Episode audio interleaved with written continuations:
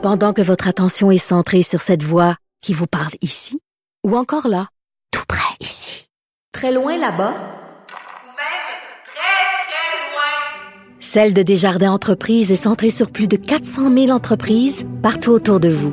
Depuis plus de 120 ans, nos équipes dédiées accompagnent les entrepreneurs d'ici à chaque étape pour qu'ils puissent rester centrés sur ce qui compte, la croissance de leur entreprise.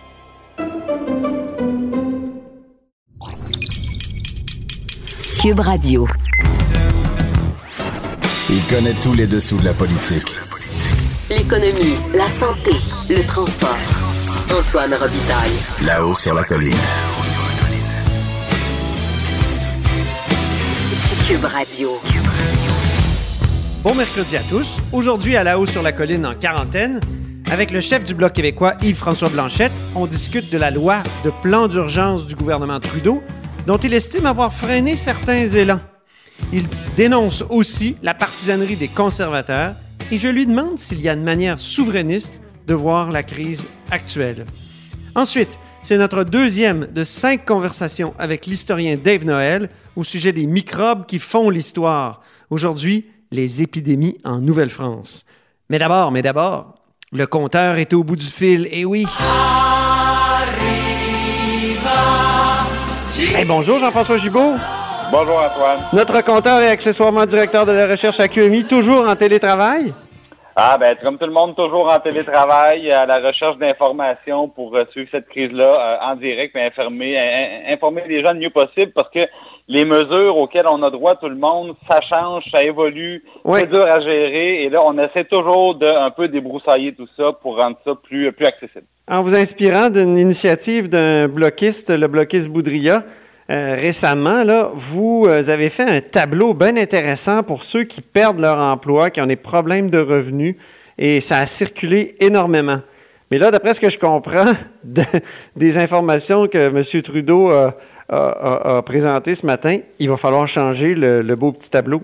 Ah, il va falloir refaire notre tableau, effectivement, parce que le gouvernement fédéral lui-même, je pense, a constaté que, un, c'était trop compliqué, deux, que c'était difficile à gérer. Alors, M. Trudeau, ce matin, essentiellement, ce qu'il nous a dit, il a dit, si vous n'êtes pas admissible à l'assurance emploi et que vous avez perdu votre travail, eh bien, il va y avoir une seule prestation, pas compliquée, 2000 dollars par mois pour quatre mois pour tout le monde.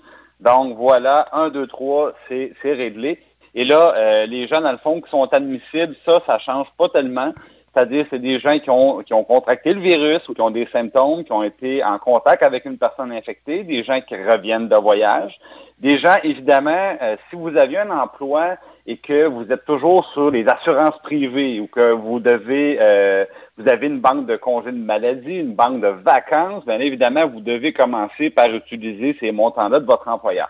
Mais quand ça s'est épuisé, ben là, il y a deux choix. C'est l'assurance emploi si vous êtes admissible et le nouveau programme fusionné, 2000 dollars par mois euh, pour quatre mois que vient d'annoncer M. Trudeau. Euh, et, et ça, bon, c'est beaucoup plus clair parce que dans l'ancien programme, il y avait un montant de 5 milliards comme ça qui disait, ben, si vous êtes un autonome qui ne cotisiez pas l'assurance emploi puis que vous n'avez plus de contrat ou si tout simplement l'entreprise pour laquelle vous travaillez a fermé, là, ben là, il disait à ce moment-là, il y avait un programme, mais on n'avait aucun détail. Donc là, au moins, je pense que pour tous les gens, dans le fond, qui avaient un revenu, qui le perdent, et là, on apprend aujourd'hui que c'est environ la moitié des gens qui ont des baisses de revenus, ben, euh, au moins, on va avoir euh, une seule porte à laquelle cogner à Ottawa. C'est ça, il y avait comme deux allocations bizarres euh, qui se ressemblaient. une allocation de soutien puis une allocation de soutien d'urgence. Une allocation soins d'urgence puis une allocation de soutien d'urgence. C'était, c'était pas évident là, de, de- de distinguer les deux. Non, c'était pas c'était pas évident, puis euh, c'était pas évident parce qu'il y en a une qui est à peu près pareille comme l'allocation qu'a annoncé M. Legault, le, le- le- le programme d'aide temporaire aux travailleurs, et l'autre, dans le fond, pour laquelle on n'avait même pas encore de critères, ni même d'endroit où téléphoner. Euh, donc, euh, finalement, la deuxième prestation, Antoine, elle n'aura jamais existé, là, dans Bon. le fond. Et là, la question que je me posais, c'est pourquoi pas fonctionner avec l'assurance emploi, même pour ceux qui n'y ont pas accès? Il me semble qu'il y a tout un système en place, une mécanique, une machine. euh, Ben, c'est-à-dire que, Antoine, jamais, jamais, jamais on a eu ça, un million de nouvelles demandes dans une semaine, puis possiblement autant la semaine suivante. Euh, ils n'ont juste pas ni l'équipement, ni les ressources humaines pour traiter ça. Là, on nous disait, bon, on a rentré au-dessus de 1000 personnes de plus au travail pour répondre à la demande. Il y en a trop de demandes. Euh, donc, c'est ce qui fait que euh, même si on va vite, on espère livrer des chèques au mois d'avril, d'ici la mi-avril, mais ça aussi, je pense qu'il faut prendre ça avec un grain de sel, puis on va voir prendre notre mal, notre mal en patience. C'est pour ça d'ailleurs qu'il y a des gens qui disent au contraire, plutôt que d'engorger l'assurance emploi, est-ce que le gouvernement pourrait pas faire, dans le fond, euh, faire en sorte que les, travailleurs conservent leur lien d'emploi avec leur employeur. Donc, on a le même, c'est le système des systèmes de paye privés de chaque entreprise qui continue de fonctionner, mais en relayant, dans le fond, de l'argent qui serait fourni par le gouvernement. Mmh. Euh, on, voit beaucoup ça en Europe et c'est une des raisons, justement, c'est pour éviter l'engorgement de, de tout le système. Bon, ben c'est ça, c'est le modèle danois. J'ai vu un très bon article du euh, Atlantic là-dessus. Euh, de la revue The Atlantic et, euh, c'était carrément une entrevue avec le ministre là-bas, puis euh, c'est ce qu'ils ont décidé de faire. Pourquoi pas faire ça, nous autres, selon toi? Est-ce que ce serait une bonne affaire, selon toi? Bon, est-ce que ça serait une bonne affaire? Moi, je pense que le job est dans les détails, et dans ce cas-ci, il y a beaucoup de détails très, très importants. la première des choses, c'est qu'il reste beaucoup de personnes qui ont encore leurs revenus. Donc, euh, on, dit que tout est fermé, sauf les entreprises qui sont dans la chaîne d'approvisionnement des services essentiels. Euh, ils ont la définition quand même assez large. Les, premières démarches qu'on fait, on voit par exemple que toutes les entreprises qui fournissent Hydro-Québec, ça marche encore. Euh, les entreprises, dans le fond, qui font des, produits chimiques qui sont dans n'importe quel composé associé aux services essentiels, ça roule. Dans le commerce en ligne, ça roule. Donc, ce n'est pas la majorité des gens qui, euh, qui perdent leur emploi. Il y en a encore beaucoup qui la conservent. Donc maintenant, comment qu'on ferait, Antoine, pour qu'une entreprise, par exemple, essaie pas de faire subventionner des emplois qui auraient continué, dans le fond, euh, à fonctionner ah autrement. Ah on ne sait pas. Comment on fait pour s'assurer que l'argent ne va pas être utilisé à d'autres fins? Donc, c'est très, très dur au niveau du contrôle. Autrement dit, là, tu nous dis qu'il y a beau avoir l'urgence, il ne faut pas obliger, faut pas oublier que les, les gens sont, peuvent être euh, malveillants, peuvent être croches. Ben, c'est-à-dire que le, sans dire être croche, je pense que s'il y a des entreprises qui tirent un peu le diable par la queue, ben, ils peuvent être tentés d'étirer l'élastique un peu ou de dire, dans le fond, ben, savez-vous quoi, là, je fonctionnais effectif réduit, mais moi, j'aimerais ça me faire payer tous mes effectifs par le gouvernement. Donc, c'est pour ça que ça devient très, très difficile euh, à contrôler, puis qu'il faut y aller à, faut y aller vraiment avec discernement. Je sais que la mesure est regardée à Ottawa, est regardée aussi à Québec, justement, on voit le piège là où euh, comment qu'on va faire pour euh, pour bien différencier un emploi qui est réellement perdu d'un emploi qui n'aurait pas été perdu sans le programme. Et c'est là qu'on a c'est là qu'on a de la misère. Bon, maintenant du côté de l'assurance emploi, il y a des difficultés aussi. Et là, eh, je, mon Dieu, ben oui. une, une petite simulation hier, Antoine. Euh, on avait annoncé pour la première semaine 930 000 nouvelles demandes, presque un million. Bon, ben, moi, je regardais ça, là, le Canadien, la rémunération moyenne par semaine d'un Canadien est d'un peu plus de 1000 dollars. 1000 dollars, oui. Donc, l'assurance emploi nous donne, pour la plupart des cas, 55% du revenu qu'on avait. Ça, ce que ça veut dire, en clair, c'est que c'est un demi-milliard par semaine seulement pour la première cohorte de nouveaux chômeurs. Là. Ça, on est sur une base de 27 milliards annuellement. Trois mois et la caisse d'assurance emploi est vide. Oui, parce qu'il reste 4, quelques milliards dedans, hein, c'est ça? C'est ça que me disait Pierre Serré euh, à l'émission l'autre jour, Pierre Serré qui est du Comité euh, national des chômeurs.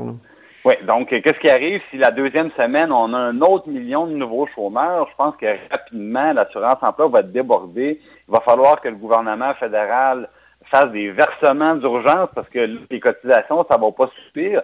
Puis, euh, on ne pourra pas non plus dire aux gens, ben, à la fois, on vous demande de, cotiser des montants très, très, très élevés à l'assurance emploi, alors que tout le monde devient prestataire. Je veux dire, le, régime va carrément être déséquilibré. Il va falloir, à un moment donné, remettre le compteur à zéro sur une nouvelle base, puis que ce soit, dans le fond, l'ensemble des contribuables qui payent euh, visiblement euh, via des, des gros déficits à Ottawa, puis de l'endettement.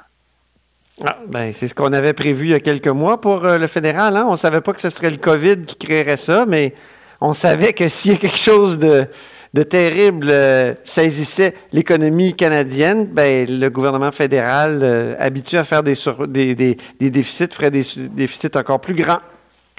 Ben là, ils vont, ils vont être exactement là-dedans. Je pense qu'on a vu hier même qu'ils ont essayé de se donner les pouvoirs d'augmenter les impôts, les taxes euh, pendant une très, très longue période, qui n'a pas passé auprès de l'opposition à Ottawa. Et avec raison, je pense, parce que le déficit qu'on aura à Ottawa, Antoine, moi, je, pense pouvoir dire, sans me tromper, qu'il va y avoir 2-0 là, euh, et là, je parle en milliards. Donc, on, va être en centaines de milliards au niveau du déficit. Euh, ça va demander des décisions qui vont faire extrêmement mal pour les prochaines années. Oui. Eh, mon Dieu. On n'est pas sorti de l'auberge, cher compteur. Ah, on n'est pas sorti de l'auberge, mais il ne faut pas, euh, faut pas perdre d'espoir. D'ailleurs, on parlait des marchés boursiers, Antoine. Ils, se sont un peu, ils se sont un peu stabilisés. Oui, c'était ta prédiction. Ben oui, parce qu'à un moment donné, je veux dire, moi-même, je me disais, je vais acheter toutes les entreprises. Alors, je ne suis pas le seul qui avait le même, le même raisonnement. Il euh, ne faut jamais oublier qu'on a des bases réelles, on a des bases solides. L'économie roulait à plein avant le début de la COVID. Euh, les emplois ne sont pas perdus, les entreprises ne sont pas disparues, ils sont en hibernation. Mais là, je regarde le beau soleil dehors, puis je vous garantis que quand ça va dégeler, ça va rebondir et euh, il, y aura des, il y aura des bonnes nouvelles. Maintenant, comme je vous dis, il y aura des, des pots cassés à ramasser. Euh, est-ce qu'on va avoir un petit point de taxe de plus ici et là, un petit pourcentage d'impôt? Probablement. Probablement, hein? mais, mais au moins, si, ça, si ça nous aura permis euh, de s'assurer que tout le monde a du pain sur la table et un peu de revenus pour passer la, pour passer la tempête, ben, euh, je pense qu'il faut le faire. Ben, merci beaucoup, euh, le compteur et accessoirement directeur de la recherche à QMI. À bientôt. Merci, Antoine. Salut. Là-haut sur la colline. Une entrée privilégiée dans le Parlement. Cube Radio. On va maintenant joindre Yves-François Blanchette, qui est à Ottawa, qui est chef du Bloc québécois. Bonjour. Bien le bonjour. Donc, euh, vous êtes content de l'adoption de ce plan d'urgence-là? Pas trop fatigué, là? Ça a pris une bonne partie de la nuit, non? En fait, nous autres, on a fini de notre, part de ça, qui était l'analyse, vers une heure et demie, deux heures cette nuit. Après ça, les gens qui étaient restés au Parlement se sont rassemblés. Nous autres, on est allés peu nombreux parce qu'on savait que c'était unanime et qu'il faut minimiser les contacts. Euh, et je suis content que ce soit adopté parce qu'il me semble nécessaire que le Canada est, comme la plupart des pays industrialisés, les outils de prendre des mesures exceptionnelles sous surveillance, dans un délai restreint, pour être capable de soutenir l'emploi, soutenir l'économie, soutenir le pouvoir d'achat des gens, et donner un minimum de sentiment de sécurité à des gens qui sont déjà assez effrayés comme ça. Le gouvernement a essayé d'en passer une petite, d'après ce que je comprends? Une petite vite, en fait, le gouvernement, le gouvernement avait, dans sa première mouture pour négociation de la loi, avait établi que les pouvoirs spéciaux qu'il se donnait, il se les donnait jusqu'au 31 décembre 2021. Autrement dit, il faisait comme s'il était majoritaire jusqu'au 31 décembre 2021. Nous, on a négocié de ramener ça 15 mois plus tôt, au 30 septembre 2020, qui est cette année. Il y avait une couple d'éléments du genre dans les demandes du gouvernement. Il y avait une demande du gouvernement à l'effet de pouvoir, par règlement, modifier les lois d'impôt, les lois fiscales, nous, on a dit que oui, c'était correct, mais à la condition que ce soit pour baisser les impôts et augmenter le pouvoir d'achat des gens. Euh, finalement, l'entourage du premier ministre ou le premier ministre ont décidé de retirer simplement cet élément-là. Euh, il fallait euh, aller de l'avant pour les réformes de l'assurance-emploi temporaire, l'aide aux étudiants, des affaires du genre avec lesquelles on était d'accord. Et c'était conclu. D'ailleurs, c'est un peu, malgré l'appel que j'ai fait à ne pas tomber dans la partisanerie hier, là, les conservateurs ne l'ont pas entendu manifestement. ah oui, vous trouvez que les conservateurs ont été euh, très euh, partisans dans leur euh, intervention? Ah, ils n'ont fait que ça. Ils n'ont fait que ça. Ce dont ils se vantent aujourd'hui, c'est totalement la négociation du Bloc québécois qui était complétée avant-hier soir. La seule affaire qui relève des conservateurs dans la nouvelle mouture de l'entente, c'est les activités d'un comité de surveillance parlementaire des finances publiques. Le reste était déjà dans l'entente qui avait été négociée par euh, Alain, par euh, Alain, euh, Alain notre leader parlementaire, avant-hier soir. Tout ça aurait pu être adopté hier dans la journée sans aucun problème. Et les conservateurs, ce qu'ils ne vous diront pas, c'est qu'ils étaient contre la bonification de l'assurance-emploi, contre les avantages octroyés aux étudiants, et ils étaient contre la baisse d'impôts pour améliorer le pouvoir d'achat c'est quand même assez exceptionnel que ces gens-là, ce matin, puissent se péter les bretelles, alors que dans les faits, ils n'ont fait que de l'obstruction pour se donner une position partisane. Donc, euh, on pensait que la politique avait été mise entre parenthèses. On continue de faire de la politique, vous y compris, là. Ben, en fait, hier après-midi, les journalistes m'ont beaucoup sollicité pour que je, fasse des commentaires à caractère plus partisan. Et pendant tout mon point de presse, je me suis abstenu de commentaires partisans, demandant qu'on fasse abstraction. Et après ça, j'ai vu, euh, dans le reste de la soirée, puis durant la nuit, puis ce matin, que les conservateurs avaient été jusqu'à déployer leur armée de trolls multiplient les insultes sur les réseaux sociaux. Euh, en plus d'avoir dit, ça c'est complètement ridicule, ridicule et, certains de leurs, députés, on peut mettre ça facilement dans la même phrase, elle dit c'était épouvantable que je n'ai pas été présent en chambre. On est en processus où tout le monde essaie d'éviter les contacts, et on sait que le vote va être unanime. On peut-tu réduire le nombre de personnes présentes? Il y a une espèce d'inélégance dans le procédé qui, moi, m'a beaucoup choqué quand je l'ai vu, parce que de bonne foi, on avait négocié une énorme amélioration qui, pour l'essentiel, est appliquée à l'heure où on se parle aujourd'hui. Et il y a des gens qui ont essayé de faire de la récupération partisane là-dessus. C'est un petit peu choquant. Tout le monde aurait dû prendre un pas de recul et dire le Parlement, au nom de l'ensemble des parlementaires et pour le bénéfice de l'ensemble des Québécois et des Canadiens, a adopté des mesures qui vont donner des pouvoirs spéciaux, avoir une surveillance étroite, avec une reddition de compte régulière, dont au plus tard le 30 juin. C'est ça qu'on aurait dû dire tout ensemble, sans considération partisane à matin, mais il y en a qui n'ont pas été capables de se retenir, et c'est un peu choquant. Pour, nos gens, à nous, c'est un peu choquant. Il y a le chemin Roxham aussi que vous avez, euh, on peut dire que vous, avez été un des premiers à insister là-dessus. Je crois que c'était euh, pendant la, fin de semaine du, 14 euh, mars, ah, vous aviez 14-16 mars, vous aviez déposé comme euh, une série de demandes euh, et ça, faisait partie, le, chemin Roxham en faisait partie. Donc, ça, est-ce qu'on peut, peut, dire que c'est un, gain, la fermeture du ben, chemin Roxham? Une contribution. Je veux qu'on parle de contribution. Le Bloc québécois essaie de contribuer au bien commun. On a déposé cette fin de semaine-là 22 demandes très précises. Et vous savez quoi? La majorité ont par la suite été appliquées dont la fermeture du chemin Roxham, pas malheureusement de façon permanente, mais au moins de façon temporaire. Moi, j'ai toujours un malaise quand on parle du chemin Roxham. Je pense qu'il est responsable de le contenir et de le fermer. Mais c'est pas parce que j'ai peur des gros messages étrangers qui rentrent par là. C'est, il y a des gens sur les réseaux sociaux qui tombent facilement dans la xénophobie. Oui. Et ça, ça me déplaît profondément un pays responsable gère ses frontières par des canaux réguliers et légaux et non pas par un petit chemin qui, par hasard, se trouve à être pas loin du poste frontière, surtout dans une période où ça crée des inquiétudes parce qu'il y a une crise sanitaire. Ben que ça ait été fait, ne serait-ce que temporairement, c'est déjà une très bonne chose. Est-ce qu'il y a une façon de voir, euh, une façon souverainiste de voir la, la crise actuelle, Yves-François Blanchette?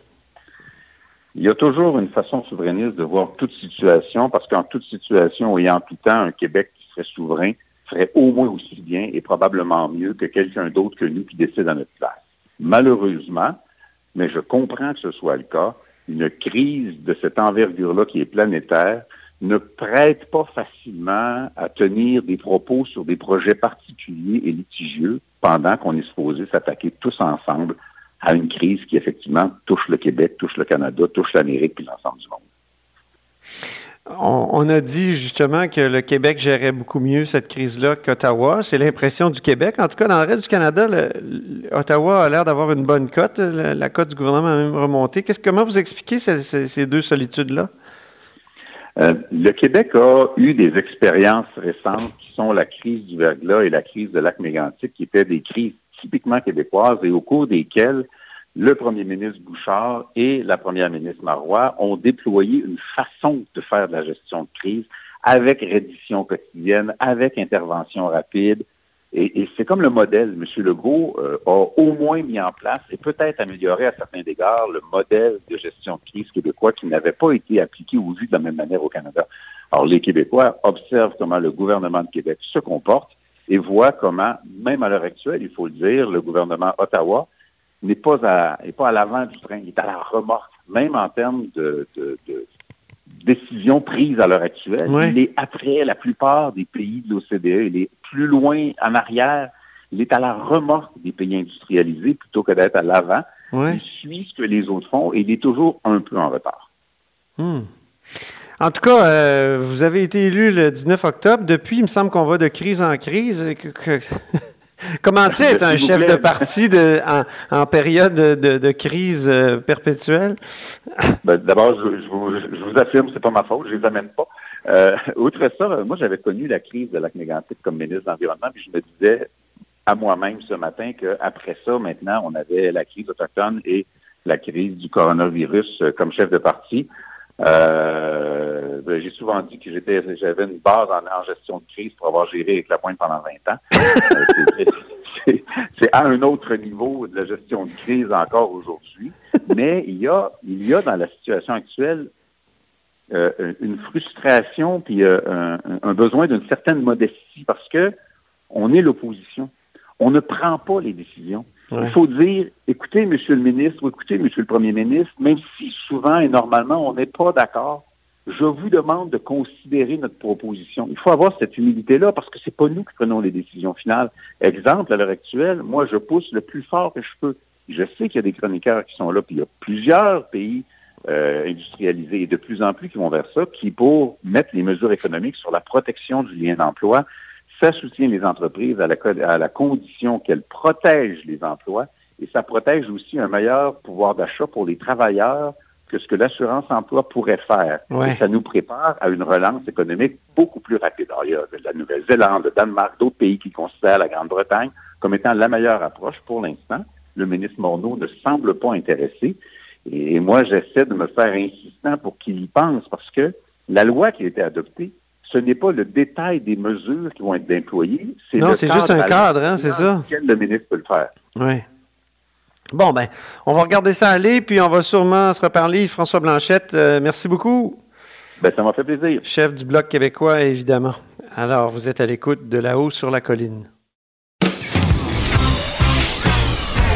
Là-haut sur la colline. La politique autrement dit. Cube Radio. On va rejoindre maintenant Dave Noël, historien et journaliste au devoir. Bonjour, Dave. Bonjour Antoine. Avec lui, euh, on a commencé une série de cinq chroniques sur les virus et les bactéries dans l'histoire le 18 mars euh, dernier. Donc, dans une première conversation, Dave, on a parlé du choc microbien quand Christophe Colomb est, est arrivé en- en- dans le Nouveau Monde, comme on le disait à une certaine époque, et ça a eu un effet dévastateur, évidemment, sur les Autochtones. Aujourd'hui, parlons des épidémies en Nouvelle-France. Oui, donc on parle souvent du choc microbien. Euh, donc les premiers colons qui sont arrivés en Amérique et euh, au Canada donc étaient immunisés par rapport à certains microbes qu'ils amenaient avec eux souvent inconsciemment. Mais avec le temps, quand la société s'est établie, euh, des épidémies qui se, sont développées à nouveau à partir de la fin du 17e siècle en Nouvelle-France. Donc on a deux mots principaux qui ont surtout touché les gens, c'est le typhus et la variole. Donc le typhus était, était surnommé la fièvre des navires parce que c'est souvent un mal qu'on contractait en faisant la traversée de l'Atlantique entre la, France et le Canada au euh, 17e siècle, 18e siècle. On appelait ça aussi la fièvre pourpre. Et la variole, euh, c'était un, peu plus grave. Donc c'était euh, une maladie qu'on surnommait parfois la picote ou la petite vérole. Donc il y avait plusieurs appellations euh, qui circulaient populaires ou plus scientifiques. OK, c'est des épidémies qui sont fréquentes? Euh? Oui, donc c'est ça, c'est des épidémies qui, re- qui revenaient à intervalles réguliers. Le typhus a, fait ses premières victimes vraiment de masse euh, à la fin du 17e siècle. Donc on parle de 1687 et euh, 1699. Et la variole, euh, la première épidémie, comment dire, notable, c'est celle de 1702-1703. On parle de 65 morts par 1000 habitants, alors que le taux de mortalité habituel était d'une vingtaine de morts par 1000 habitants. Donc c'est une épidémie très, très forte qui touche dans le fond, qui entraîne la mort d'un habitant sur 14 et qui touche beaucoup les femmes euh, à ce moment-là. On parle de, mortalité de, assez élevée de ce côté-là. Et cette épidémie-là de variole va revenir 30 ans plus tard et cette fois, elle va toucher euh, surtout les jeunes. Donc, les gens qui avaient qui n'étaient pas nés en 1703 euh, vont être les principales victimes de ce retour de, de la variole. Est-ce qu'il y avait des mesures de, confinement à l'époque? Est-ce qu'il y avait des mesures de santé publique comme telles?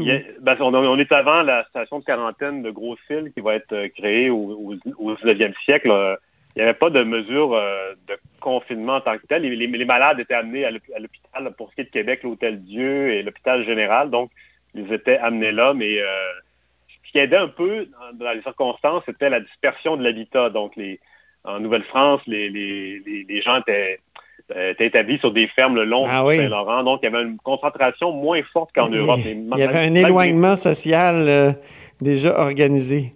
Oui, mais malgré tout, il y avait quand même, euh, c'était quand même un terreau fertile aux épidémies. Et, et dis-moi, en quoi ça consiste la variole? On l'a comme oublié, là. je pense qu'on l'a plus dans notre société. Oui, ça a été éradiqué dans les années euh, 80, 1980, donc euh, sur le tard, mais à ce moment-là, c'était assez contrôlé déjà. Euh, donc la variole, on parlait d'une période d'incubation de 12 à 14 jours. Euh, ah, ça me fait penser à quelque chose. Oui, quelque chose, oui. 14 Euh, jours, c'est- moi je suis rendu à mon 11e. Ben, moi aussi, on est, au même point, on, on avance tranquillement. Ça se manifestait par un manque d'appétit, de la nausée, des maux de tête, une transpiration abondante et de la fièvre. Donc, et contrairement au coronavirus, il y avait une manifestation physique qui, par, par des pustules, donc qui se développaient sur le corps. Et euh, le, malade était considéré guéri quand les pustules avaient séché et étaient tombées. et euh, donc, euh, ça laissait des cicatrices. Et euh, là, une des victimes de la variole qui a survécu, donc c'est le président George Washington. Dans sa jeunesse, il était allé à la Barbade, il avait contracté la variole et il est resté toute sa vie avec des, des marques de ces pustules qui étaient tombées. Donc, à l'époque, ça laissait des, des- des traces à long terme. Ah, ben c'est un peu comme la, ce qu'on appelait quand j'étais jeune la picote, la varicelle? Oui, ben d'ailleurs, c'est un des, des, sur- des surnoms de, de- de la variole à l'époque. On appelait surtout ça la picote. Il y, avait, il y a eu par la suite des cimetières de picotés. C'était des, des, des gens, des concentrations de décès liés à la variole, donc à la picote qu'on appelait à l'époque. Donc, c'était des épidémies qui étaient, qui étaient récurrentes, euh, tu, tu m'as dit, donc ça, ça revenait euh, régulièrement? Oui, c'est ça, ça. De plus en plus, le cycle ça- s'abaissait. Et euh, il y a eu beaucoup aussi une recrudescence à la toute fin du régime français pendant la guerre de la conquête. Il y a eu un mélange de, de typhus et de variole. Euh, ça, ça, ça, ça va mériter, je crois, une, une autre chronique. Parfait. Mais la plus importante, c'est celle de 1703, tu, Ouais, tu m'as dit. ouais, Pourquoi? vraiment En termes de mort ou... En termes de, ouais, en termes de morts, euh, en proportion. Euh, puis c'est aussi, c'est la première grande épidémie euh, qui a frappé la Nouvelle-France. Elle a marqué les esprits. Euh, mais évidemment, il y en a eu d'autres par la suite. Et euh, pour les autres siècles, on va parler d'autres euh, d'autres maladies. Très bien, Dave. Merci beaucoup pour cette deuxième chronique sur les microbes qui font l'histoire. Merci Antoine. Salut. Dave Noël est journaliste au- et historien au devoir. Et avec lui, on a commencé une série de cinq chroniques sur les virus et bactéries. On va continuer dans les prochains jours. Cette émission est maintenant disponible en podcast. Rendez-vous dans la section balado de l'application ou du site pour une écoute sur mesure en tout temps. Cube Radio, autrement dit. Et maintenant, autrement écouté.